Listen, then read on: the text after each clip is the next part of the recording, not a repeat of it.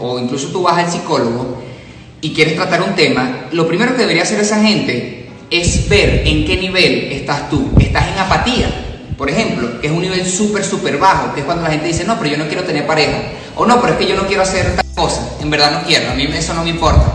No, no es que no te importa, es que estás en un nivel muy bajo de energía. Entonces, de esa apatía tú tienes que pasar a la tristeza, al llanto, tienes que pasar al coño, de bolas que me importa y estoy muy triste. Y de esa tristeza tienes que pasar al miedo.